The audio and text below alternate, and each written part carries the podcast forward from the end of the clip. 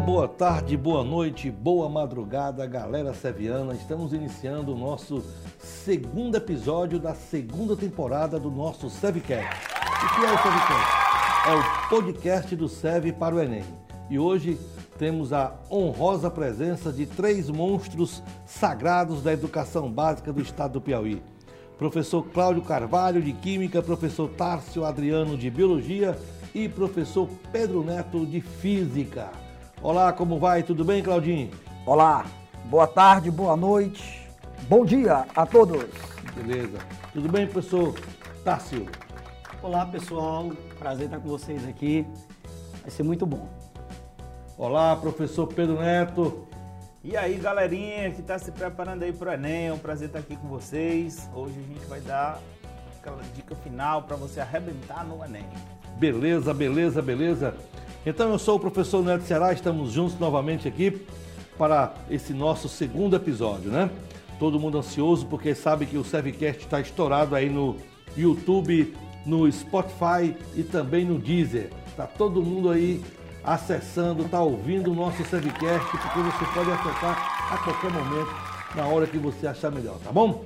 vou iniciar o nosso bate-papo com o professor Cláudio Carvalho, filho do seu Cícero e da dona Constância, um homem lá da Nazária, um homem lá dos imóveis, dos terrenos. Né?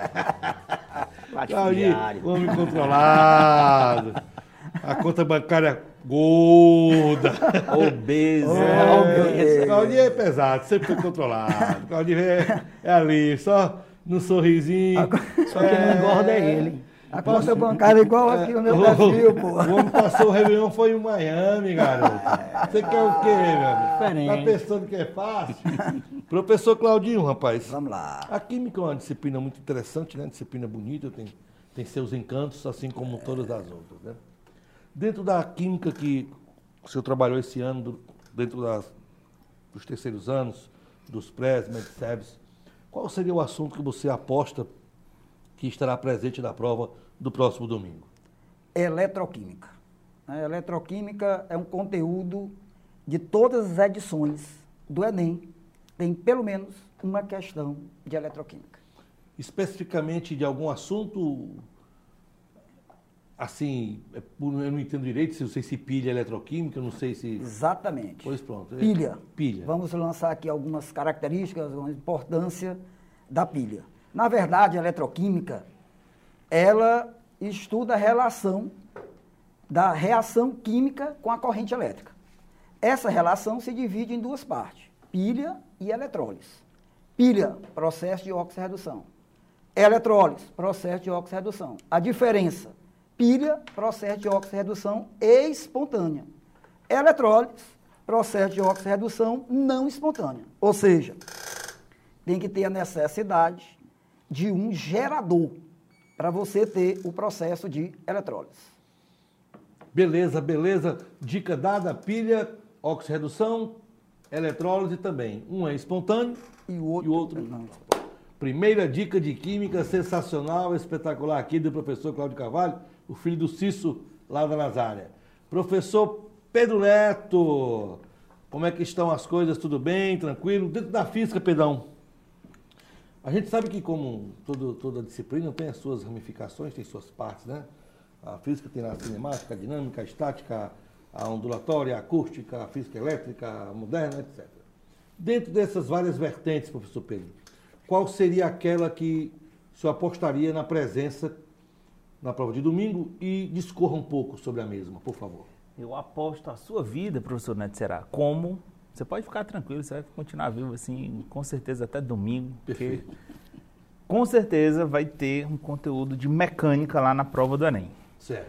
Tem aqui um estudo, mostra que 35% de todas as questões que já caíram no Enem são do assunto de mecânica. Portanto, vai estar presente na 100% de certeza. E dentro da mecânica, algum assunto específico? Excelente, excelente pergunta. Olha só, da, do conteúdo de mecânica, nós temos é, é, trabalho, potência e energia, tá? É o assunto que mais cai é, questões sobre né, esse conteúdo. Trabalho, potência e energia, das 373 questões desse Enem de 2019, 2009, né, para cada novo Enem, 46 questões foram desse assunto. Então, trabalho, potência e energia. Lembrar de coisas importantes, né? Que trabalho é uma grandeza escalar, dada em joules, a unidade no sistema internacional, em homenagem ao físico chamado James Prescott Joule, tá certo? Potência, relação entre trabalho e o tempo, ou energia e o tempo, tá certo? Ou seja, com que rapidez a energia se transforma, tá? De uma forma para outra. Daí É. dizer mais potente, menos potente? Exatamente. É, a unidade, lembrando que é o Watt, né? Em homenagem ao senhor James Watt, lá da Revolução Industrial. E é, as energias nas suas mais variadas formas: energia cinética, energia potencial elástica, energia gravitacional, energia eólica, energia elétrica, que o professor Claudinho acabou de falar. Vivemos uma revolução, né? Que desde a Revolução Industrial, que a nossa matriz energética ainda era do carvão, nós substituímos aí pelo petróleo e que vem sendo gradativamente substituído né, pelas várias outras fontes de energia, energia solar, energia maremotriz, energia eh, termoelétrica. Lembrando que essa termoelétrica ela pode ter uma origem solar, pode ter uma origem geotérmica. Então tem uma quantidade enorme né, de formas de energia e esse assunto você pode ter certeza, pode apostar com quem você quiser que ele vai estar lá no Enem. Energia maremotriz, é, lá em Pecém. Né? Exatamente. No Ceará, aqui no Porto de Pecém. Eu vi umas fotos lá do, do projeto, uma coisa assim espetacular, né? Aproveita Exatamente. A força da maré, como o nome diz, né? É uma, umas máquinas assim, um, um- fica... É, na verdade, tem duas formas né, de energia maremotriz. Tem uma Interessante que demais. é, é uma espécie de uma, é, uma boia, né? Que enquanto a maré sobe, essa boia ela é erguida e aí ela realiza um trabalho, certo? E tem uma outra que ela é- a água é represada, ou seja, a maré sobe, você represa a água e quando a maré desce, você tem a água represada e ela funciona como hidrelétrica. Então tem basicamente essas duas formas de energia maremotriz. Dica aí foi dada, então o homem já disse que o assunto aí mecânica é importante e dentro da mecânica ele explicitou que trabalho, potência e energia, né, são é, assuntos, são temas relevantes e que certamente estarão na prova do próximo domingo. Aí eu queria fazer só uma, uma observação também, professor. Fique à vontade, mestre. Falando sobre ainda trabalho, potência e energia, lembrar que vou fazer uma pergunta aqui, eu vou conseguir ler a mente de todos os eh, nossos alunos aí que estão ouvindo o nosso podcast. Eu vou fazer uma pergunta e eu já sei qual vai ser a resposta. Qual o calor específico da água? Professor Neto, o senhor deve lembrar, o calor específico da água. Lembra, professor Neto? Acho que não lembro não, tá? Tenho certeza absoluta que todo mundo que ouviu a pergunta veio à cabeça o quê? Uma caloria por grama e grau Celsius Exatamente. certo? Só que lembrar, pessoal, que caloria não é a unidade do sistema internacional. Então, se tiver alguma questão de termologia que envolva potência, exemplo, um é, resistor que é usado para aquecer água, cuidado que você deve usar o calor específico da água na unidade do sistema internacional, que é aproximadamente 4,2 vezes 10 a 3 joules por quilograma e Kelvin, professor Neto. Esse 4, vírgula- 2, 4,18, É, 4,181. tinha esquecido isso aí, não tinha. Do não lembrava, mas- 4,181 vezes 10 a 3 joules por quilograma e Kelvin. Como a variação de Kelvin é igual à variação de Celsius, também pode ser 4,2 vezes 10 a 3 joules por quilograma e grau Celsius. Bom, dica dada, alerta dado. O professor Pedro Neto fez aí o alerta da questão da, da unidade, não só na prova de física, como também na prova de matemática, de química, De né? química também. A questão da uni, a, a unidade é muito importante, daí a gente sempre aconselhar os alunos, quando observarem gráficos e tabelas, observar a legenda para saber em que unidade estão sendo trabalhadas, a pergunta, a resposta, saber se a unidade da resposta é a mesma unidade que foi que está ligada ao texto. Então, esses pequenos detalhes, esses pormenores, certamente farão a diferença na hora da prova. Professor Tasso Adriano, biologia é uma disciplina maravilhosa, né? Estudo da vida, né? Sem dúvida. Biologia é realmente apaixonante quando você estuda a biologia realmente. Ah, o professor Antenor, em nosso primeiro episódio, falou muito da questão dos, dos desequilíbrios ambientais, tal, tal, tal, tal. Falou também da questão da mitose, da questão do câncer, da questão dos, dos pontos checantes, G1, G2, PM, pá, da, da proteína P53, tá. Então ele foi muito por esse lado. Então eu vou tentar, vou tentar que a gente agora vá para uma outra vertente, Sim. é, dentro da bioquímica, bioquímica é importante para o Enem? Bom, sem dúvida nenhuma. É, o professor Pedro Neto deu aqui uma estatística e eu também vou, vou trabalhar dentro de uma estatística interessante. Nas edições do Enem, o, primeiro conteúdo mais cobrado, ecologia, Antenor falou dos desequilíbrios ambientais. O segundo conteúdo mais cobrado, fisiologia humana. E o terceiro, citologia. Agora, o que é interessante que eu mostro para os meus alunos? Que para entender fisiologia humana, você tem que começar entendendo o funcionamento de cada célula. Porque nós somos um conjunto de células que formam tecidos, que formam órgãos. Se houver um distúrbio a nível celular, ele se refletirá a nível sistêmico, a nível de fisiologia. E o que é uma célula? É um conjunto de moléculas que se organizam dinamicamente e tem metabolismo. Então você só consegue compreender uma célula se você souber bioquímica. É por isso que a gente começa o ano estudando bioquímica para depois começar a citologia propriamente dita.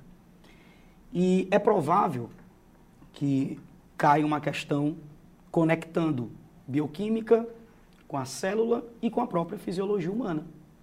Um exemplo clássico, a organela mitocôndria, que na verdade é uma bactéria que vive simbioticamente no interior das células e que tem seu próprio material genético. O que, que acontece quando um zigoto, um embrião, herda mitocôndrias com mutações genéticas nas mitocôndrias? Vai ter um problema de produção energética. Esse embrião ele pode nem se desenvolver completamente ou se desenvolver com sérios então, problemas. o Giancarlo e o, e o Jota têm esse problema de, de, de, de mitocôndria, porque a produção energética, é um modo operante, um modus operandi é lento, né? É lento. Já resolvemos o problema. E aí muita gente às vezes se questiona por que, que tem dificuldade para emagrecer, por que, que tem facilidade para engordar, por que, que tem raiva de gente que come é mago de ruim, né? Mago de ruim. Come não engorda. Um exemplo aí. Por quê? Existem mitocôndrias e mitocôndrias. Se suas mitocôndrias trabalham num nível mais acelerado, ela consegue metabolizar as moléculas energéticas, como os carboidratos, mais rapidamente e evita que esses carboidratos sejam transformados em gorduras. Inclusive, é importante dizer que o, o, que gera maior aumento de massa adiposa não é o consumo excessivo de gordura, é o o consumo excessivo de carboidratos, de açúcares porque o excedente é transformado em gordura. Então, é, o nível metabólico celular pa, começa com as mitocôndrias, passa por todas as enzimas que aceleram as reações, e entender isso é entender o funcionamento do organismo como um todo. E esse link é muito provável de ser cobrado na prova. Muito bem, gostei. Entendeu do carboidrato aí, Deu, deu, deu para entender. Tranquilo, mitocôndrias, tranquilo. Você está exagerando no carboidrato? Você está exagerando no carboidrato? Não, eu não, não, eu estou bem magro. Eu acho que eu estou comendo só folhas. só folhas e fibras. Folhas. Eu e Renatão aqui, né? Estamos precisando de acelerar essas mitocôndrias aí. Inclusive, só, só fazendo mais aqui uma complementação, um dos maiores vilões no mundo hoje são as bebidas açucaradas, né? Os refrigerantes, por é, exemplo. É. Criaram o refrigerante é, zero, né? Isso. É um, é um refrigerante diet. Diet porque ele foi retirado um componente que é o açúcar. Colocado, logicamente, colocado um adoçante. O problema é que ele é cancerígeno, né? Que é o aspartame. É. Então, em termos de, de em, em, termos de câncer, é melhor evitar o, o zero mas para quem quer emagrecer, vai para o zero para evitar o açúcar. É. Não tem gordura o refrigerante, não tem um pingo de gordura, é zero. Zero colesterol, zero gordura, mas é riquíssimo em açúcar. Então é um grande promotor de obesidade. Quem inventou a Coca-Cola tinha que ser preso. e aquela de garrafa, aquela é. beleza. Oh, Carlos Alberto disse que uma Maria Isabel com a coca gelada é uma oitava maravilha do é, mundo. Não tem, eu, eu considero a primeira. Mas é, é, é uma citação. É, tu é louco, é bom demais. Então você está ligado aí no nosso segundo episódio da segunda temporada do nosso Sevcast. Hoje recebendo aqui os professores Cláudio Carvalho, Tássio Adriano e Pedro Neto. Então estamos, estamos aqui naquele bate-papo, dando aquelas dicas finais para o segundo dia de prova que está se aproximando. Domingo está bem aí e eu tenho certeza que nós aqui do SEV vamos colher bons frutos nesta prova. Professor Cláudio, Diga no lá. meu tempo, que eu sou motor 5.2 turbo, Certinho. mas no meu tempo, ah, algumas fórmulas eram muito importantes.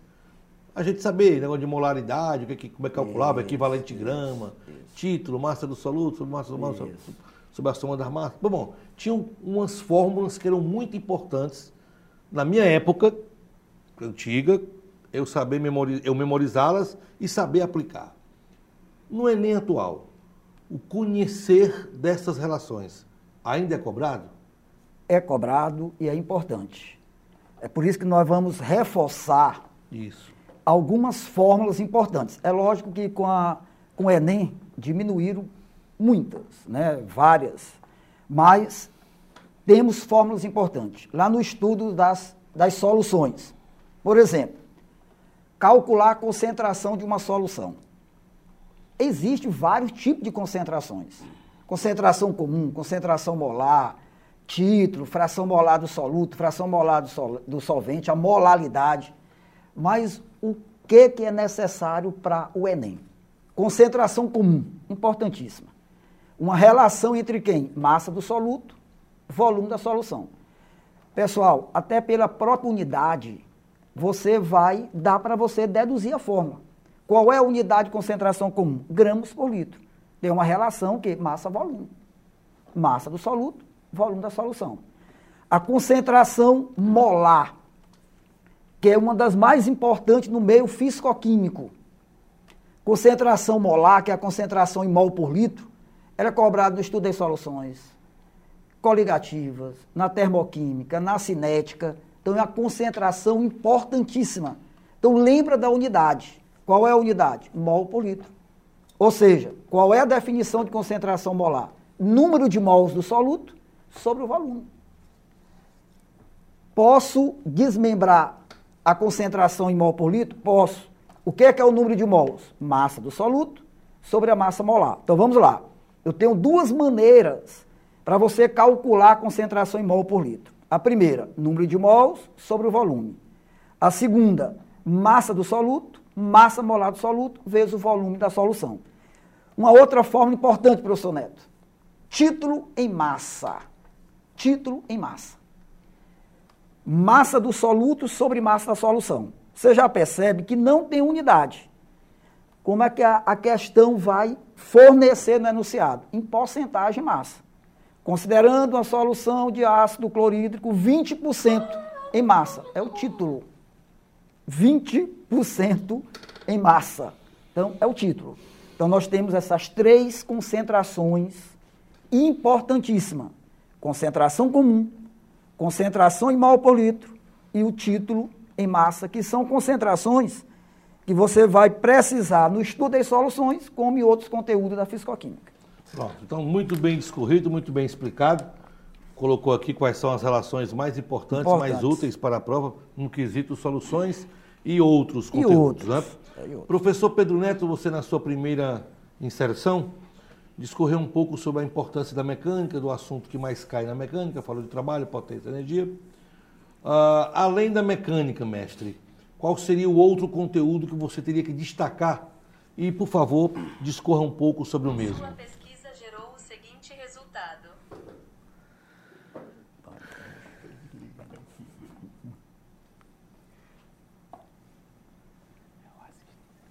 Sim, pessoal. Então vamos lá. Segundo conteúdo que é mais cobrado no Enem é o conteúdo de eletricidade, professor Neto Ceará. A boa e velha eletricidade que transformou o mundo, né? A gente só vive hoje, a gente passa até um tempinho aí sem qualquer outra, né?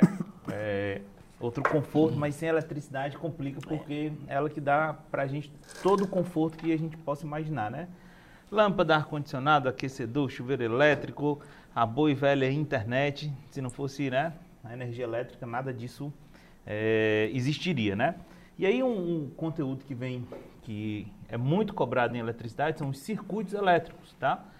Hoje em dia todo mundo tem seu smartphone, tem o seu computador, tem o seu smartwatch, até o relógio virou agora inteligente, professor Neto. Avisa que horas você tem que acordar, quantos passos você andou, se é hora de beber água, se você está sentado há muito tempo, é hora de levantar e etc, etc.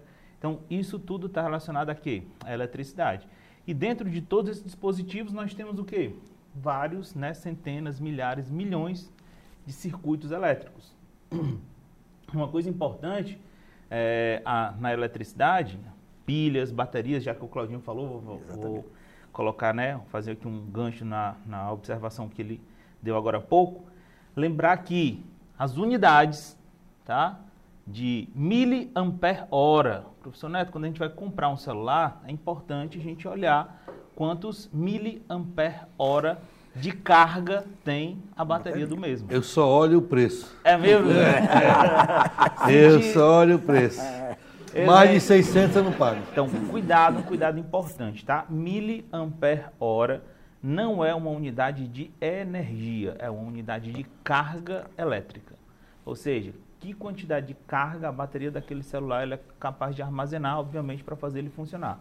Lembrar que essa unidade, né, miliampere hora, não é miliampere por hora, é miliampere hora, ou seja, é o produto, mili de miligrama, de milésimo, né, 10 a menos 3. Ampere é a unidade, né, do Sistema Internacional de Corrente Elétrica e hora é uma unidade o quê? De tempo, certo? Então, quando você multiplica corrente vezes tempo, né, já que esse fator milha é um, só um 10 a menos 3, quando você multiplica corrente vezes tempo, você tem o quê? Você tem carga elétrica.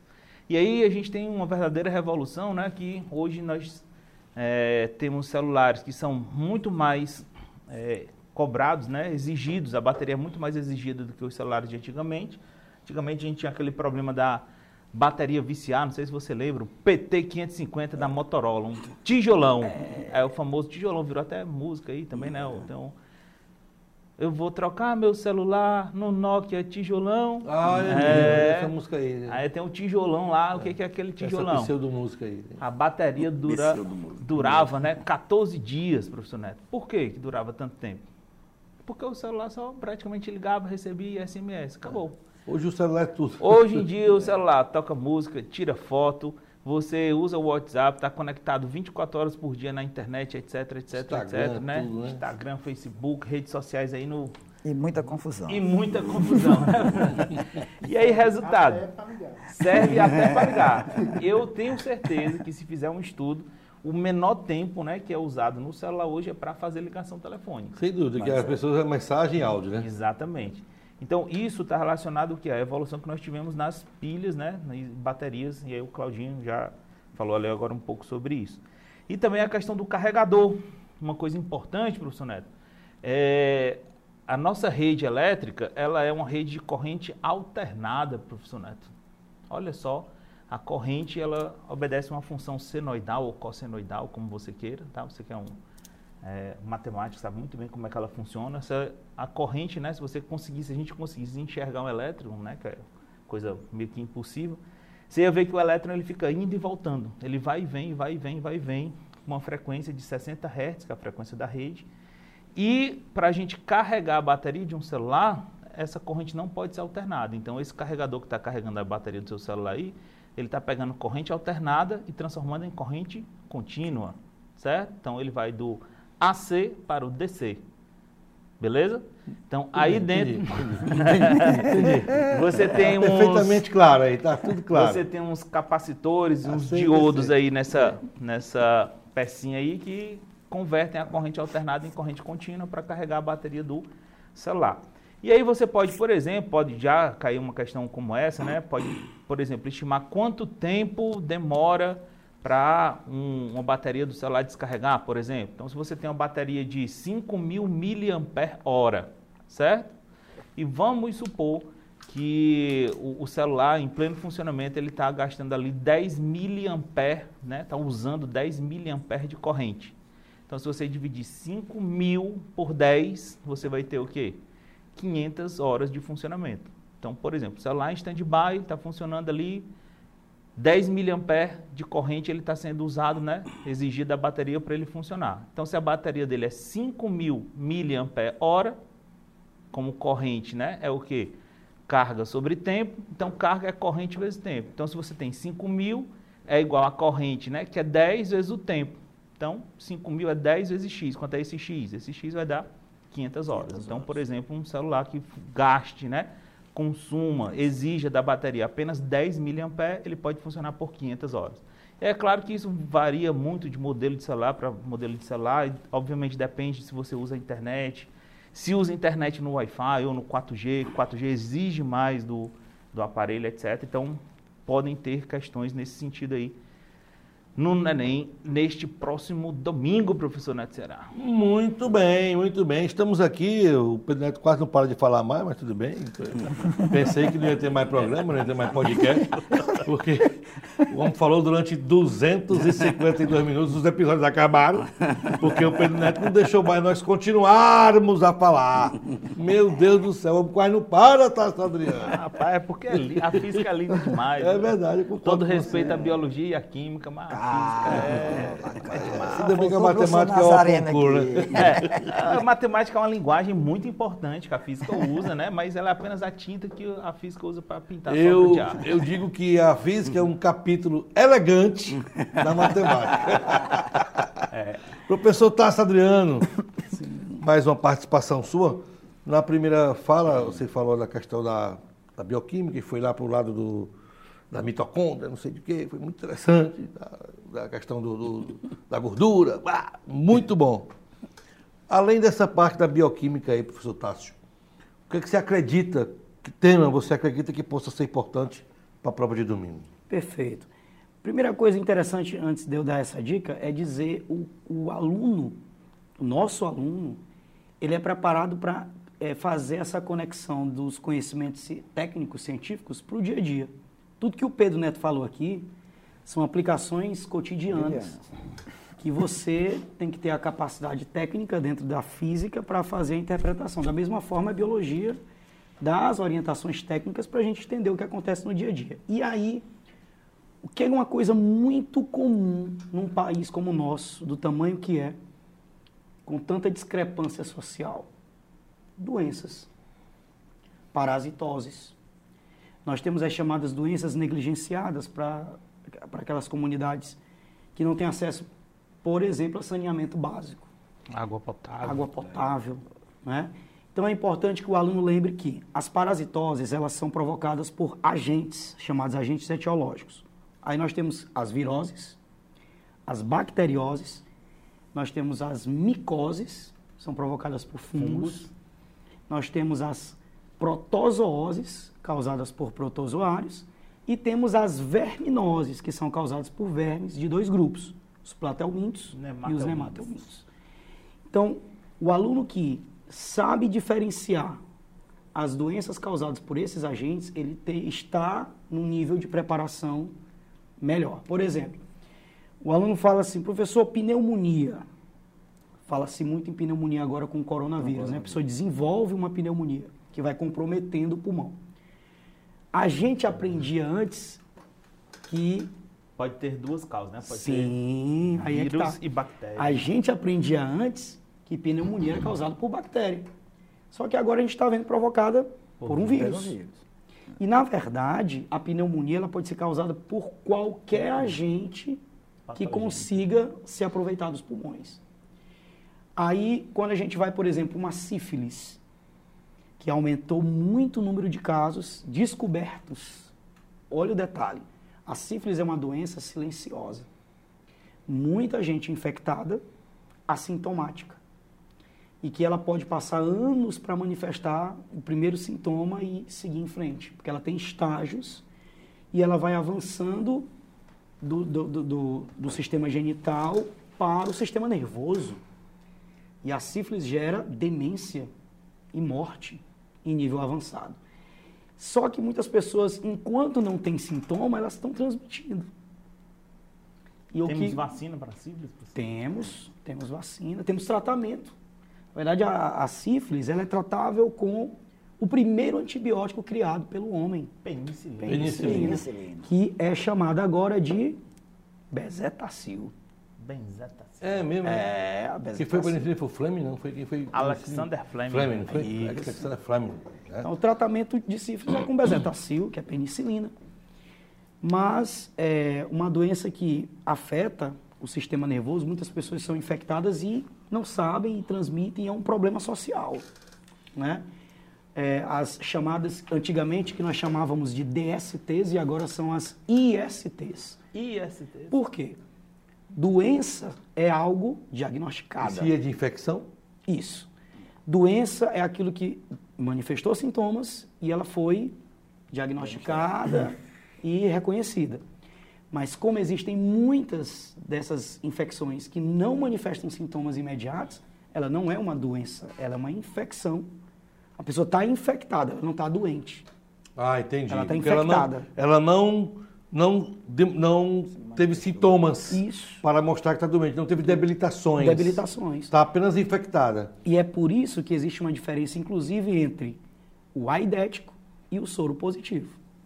Uma pessoa que é soro positivo, ela é portadora do vírus HIV, mas ela não necessariamente manifesta sintomas, principalmente se tomar o coquetel. Então, ela é soro positivo e tem carga viral controlada.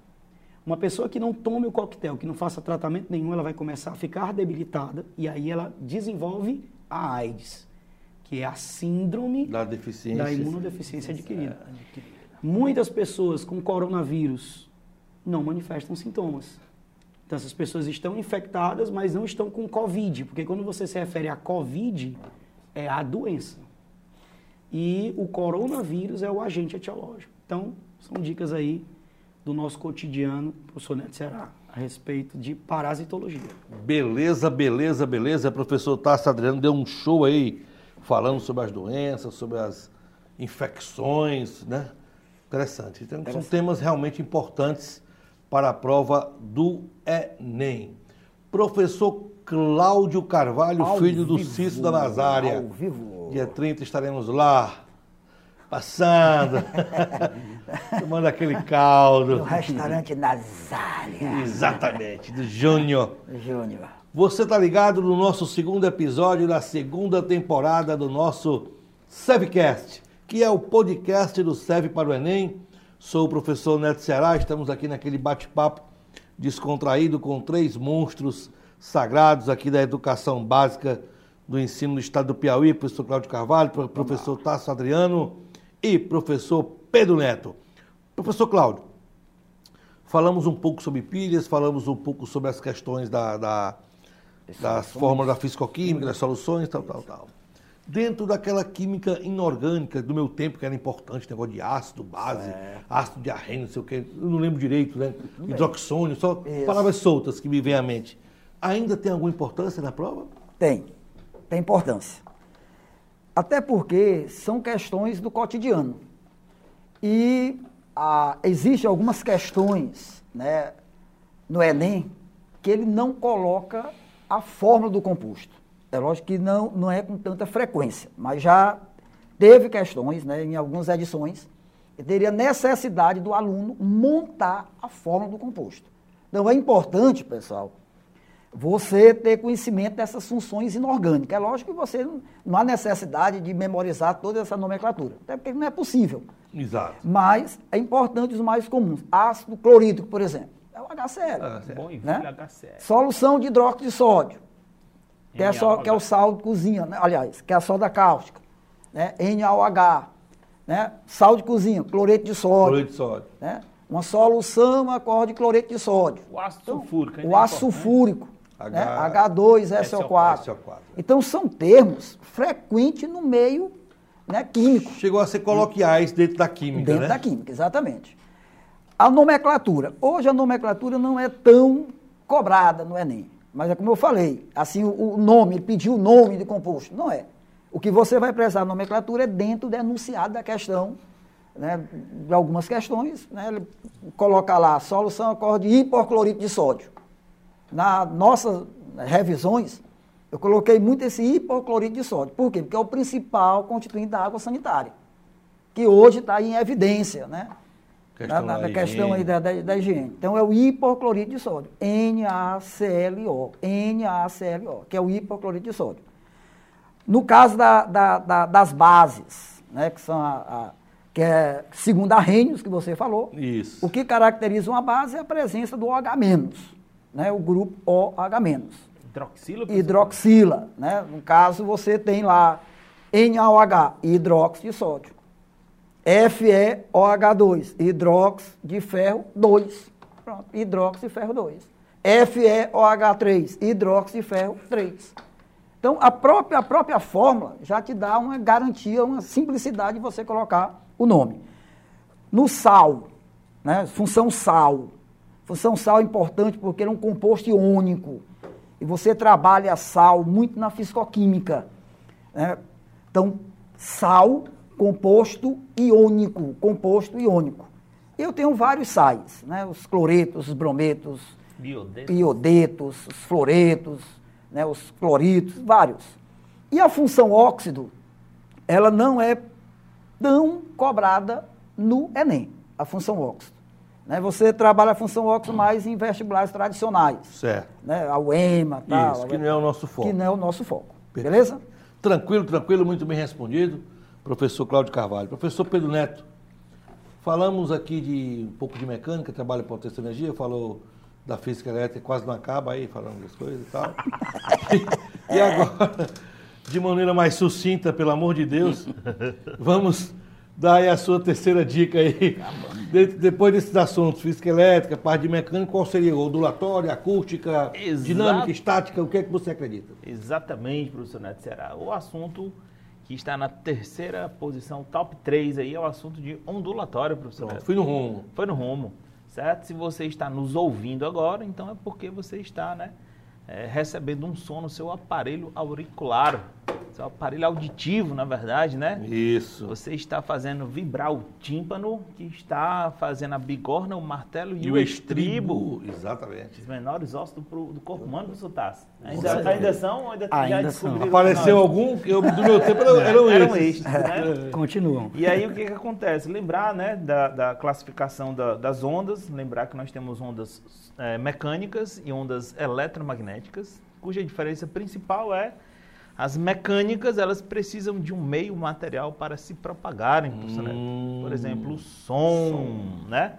Então, quando a gente vai ao cinema, né, tá assistindo um filme lá, de Jornada nas Estrelas, aí tem uma explosão, BOM! Aí quem é físico e quem entende um pouquinho, acha um pouquinho de graça. Tem gente que fica assim, meio, esse aí é doido, tá achando graça, uma cena, né, né? Porque o som não seria ouvido no espaço, professor Neto, será? Porque lá é vácuo, vácuo. certo? Então, Então, graças ao espaço a gente ouve, né? É, graças ao ar, no caso, ar, né? é o espa- o meio, na verdade, meio. espaço. Então, no espaço sideral, onde é vácuo, não há propagação de onda sonora, ou seja, não poderia ter aquele barulho estrondoso que tem, aquele "bom", né? Então, é uma, é uma coisa interessante. Eu gostei do. Botar você para imitar o som de bomba agora desse Ligar pro Steven Spielberg. E é claro, que Tem isso tem, é claro que isso tem todo uma- um, um porquê, né? O som ele, ele tem a capacidade de nos é, tocar, a gente gosta de ouvir né? sons, etc., músicas. Isso é um excelente instrumentista, sabe muito bem disso. E lembrar da outra né, classificação que são as ondas eletromagnéticas. A luz, por exemplo, professor Neto, as ondas de rádio, de TV, de celular, etc, etc. São ondas que se propagam até mesmo no vácuo porque elas são uma mistura de um campo elétrico e um campo magnético, daí o nome, né, que se autoalimentam. Ou seja, a variação do fluxo magnético no tempo gera uma força eletromotriz induzida e a variação da força eletromotriz induzida gera o, a- o campo magnético. Então, elas ficam se autoalimentando, elas ficam brincando, né? Quando uma- Ligações covalentes. então, quando uma está crescendo, a outra está diminuindo, e quando uma diminui, a outra cresce, elas ficam se autoalimentando. Lembrar que as ondas eletromagnéticas, né, elas são ondas transversais, isso é importante. Ondas transversais podem ser polarizadas, característica importantíssima. O som, por exemplo, não pode ser polarizado, porque é uma onda longitudinal. E é, coisas interessantes relacionadas a isso, né? Cinema 3D, a gente só tem um cinema 3D porque a luz ela é uma onda transversal. Eu consigo fazer um, um óculos, né, cujo A lente direita e a lente esquerda são filtros polarizadores, um na vertical e outro na horizontal. E daí, professor Pedro? E daí que toda cena que é gravada em 3D, na verdade, ela é gravada por duas câmeras. Então, nas câmeras, elas têm dois filtros. Você tirar o óculos, né, o óculos 3D, no cinema 3D, você vai ver duas imagens como se fossem sobrepostas uma à outra. Na verdade, eles projetam as duas. As duas refletem lá na tela, vão até o seu olho. Só que antes tem um filtro. O filtro do lado direito, por exemplo, ele é vertical. Então, todas as ondas né, que vierem polarizadas na vertical, eles passam pelo filtro. Já as horizontais não passam. E do lado direito, né, do lado esquerdo, o contrário. Isso dá a sensação da profundidade, professor Neto. Paralaxe. Isso, né, os nossos olhos, quando eles estão com os eixos ópticos alinhados, olhando, observando né, algo distante, nosso cérebro interpreta que aquele objeto está longe. Quando a gente, né, se você aproximar o seu dedo aqui do seu olho e ficar olhando para ele, quem estiver olhando para o seu olho vai perceber que você está caolho.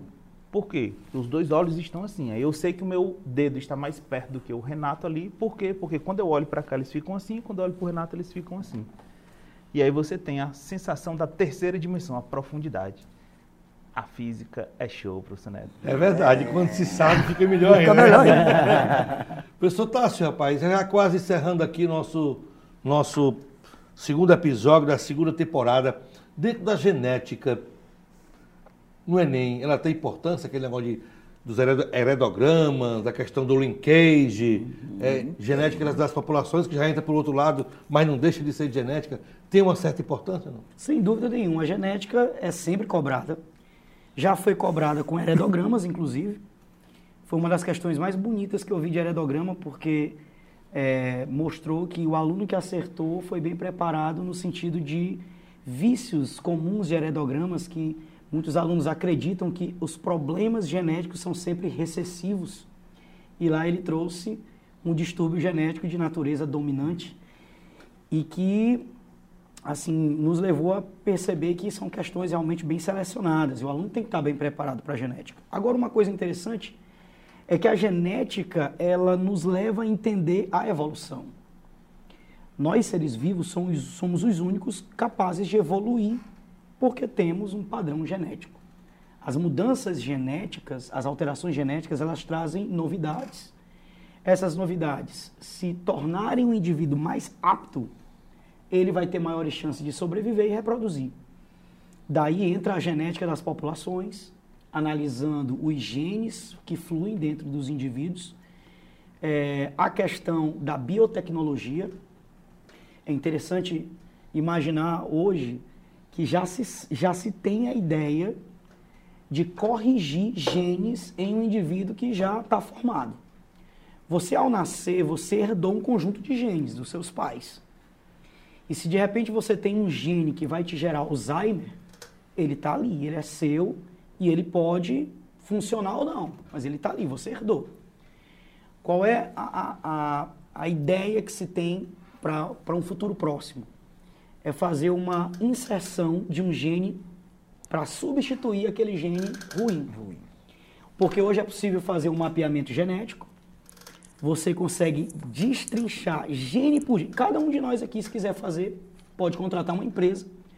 Ele pega uma amostra de suas células, ele faz um mapeamento genético e te dá um laudo de cada cromossomo que você herdou, cada gene que você herdou, inclusive os que ainda não se manifestaram, que você, de repente, poderá ter uma doença no futuro de natureza genética. E o que é que se, que se quer fazer agora? Poder promover a correção de genes ruins. E lá, um gene levado por um nanorobô, ou, ou por pinças um, óticas. Isso, ou até mesmo por um vírus, porque os vírus, os vírus infectam células, mas se eu manipular um vírus, ele pode ser útil eu tiro a carga viral original do vírus e boto o gene que eu quero levar para a célula. Como o vírus é específico à célula, ele vai infectar a célula que eu quero, meu alvo, e vai injetar o DNA dentro dela e fazer a correção. Chamamos isso de terapia gênica. É um futuro próximo, porque pesquisas já, já iniciaram há 15 anos, que promete fazer correções maravilhosas aí e, e dar uma longevidade maior para o ser humano. Beleza, beleza, beleza. Estamos chegando já quase ao final aqui do nosso segundo episódio. Queria que você desse seu alô final, professor Cláudio. Obrigado pela presença. Muito obrigado. Aluno SEV, uma boa sorte, uma boa prova, atenção, né, tranquilidade na hora da prova. Fique com Deus e muito juízo. Um abraço a todos, um beijo no coração de todos. Seu alô final, professor Pedro Neto, e muito obrigado pela presença. Valeu, professor Neto Será. Um abraço a todos que estão nos ouvindo aí. O podcast do CEF está sendo um sucesso, tá? Quero só deixar aquela dica final para todo mundo ter muita calma, muita sabedoria na hora de fazer a questão, as questões do Enem, né? Lembrar que você está sujeito a TRI, a boa e velha Teoria de Resposta ao Item, na qual você é premiado se tiver uma estratégia, professor Neto, do grego estratégia certo? Para responder a prova. Você tem que fazer, pessoal. Se você quiser né, ter sucesso, é interessante, é importante você fazer primeiro aquela questão mais fácil, depois aquela questão intermediária que você sabe como faz, mas vai dar um pouquinho mais trabalho e deixar aquela questão mais difícil por último, né? Por quê? Caso você acerte as questões nessa sequência, né? Você vai ter o que eles chamam de coerência pedagógica, professor Neto. Ou seja, a TRI vai interpretar que você realmente domina o conteúdo das questões fáceis, das intermediárias e Porventura, se você errar uma difícil, ok. Agora, se você tiver a infelicidade de dedicar muito tempo às questões difíceis, o que é que vai acontecer? Você vai se desgastar, se cansar, etc. Sobra pouco tempo para fazer as intermediárias e fáceis. E caso você erre as intermediárias e fáceis, a sua nota, ela com certeza cairá, porque a TRI irá interpretar que você teve o famoso acerto casual, que a gente chama popularmente de chute, tá bom? Então, pessoal, atenção, ó, muita calma, tá certo? Eu sei que pra gente que tá aqui agora, na tranquilidade, pedir isso de vocês pode até parecer demais, mas dê uma respirada. Na véspera da prova, procure fazer algo que lhe dá prazer, assista um filme, vá andar de bicicleta, vá fazer um esporte, qualquer coisa do tipo, para você chegar lá no dia da prova tranquilo, relaxado, tá? E no mais, muita sabedoria e a gente aguarda né, o seu convite para o churrasco, tá? Não esqueça da gente, que nós iremos com todo prazer fazer aquela boa e velha caravana dos aprovados, comemorar com você a sua aprovação. Valeu, professor Pedro. Seu valor final, professor Tasso Adriano, cantor, é, tocador de. É, vi, toca violão, contrabaixo, piano, sanfona, bateria, flauta, carrom, dentre outros, o multi-instrumentista Tássio Adriano. Obrigado, Tássio. Obrigado. Primeiro agradecer a, a presença, estar na presença de grandes mestres aqui, parabenizar pelo projeto. Dizer aos nossos alunos que, pegando o gancho aqui do professor Pedro Neto, é importante que o aluno esteja fisicamente bem para fazer a prova. Dormir bem, apesar da ansiedade. E na hora da prova, ter água e fonte de energia, açúcar. Aí é importante. Carboidrato. Carboidratozinho, né? por quê? o sistema dos nossos sistemas, o que mais requer energia é o nervoso. Então, para você é, ler uma questão, interpretar corretamente, você precisa estar bem e com combustível. Então, se, é, leve seu chocolate, sua água, né? E durante a prova, se, se, ficar muito nervoso, dá uma saída, vá ao banheiro, dá aquela relaxada, respira oxigênio no cérebro, e aí volta e continua. Beleza. Ok? Show de Obrigado, bola. obrigado. Então, galera, estamos agora terminando. Eu sou o professor Neto Ceará, estamos terminando o nosso segundo episódio da segunda temporada do Sevcast. Em breve, encontrar-nos-emos no terceiro episódio. Até lá, tchau, galera seviana.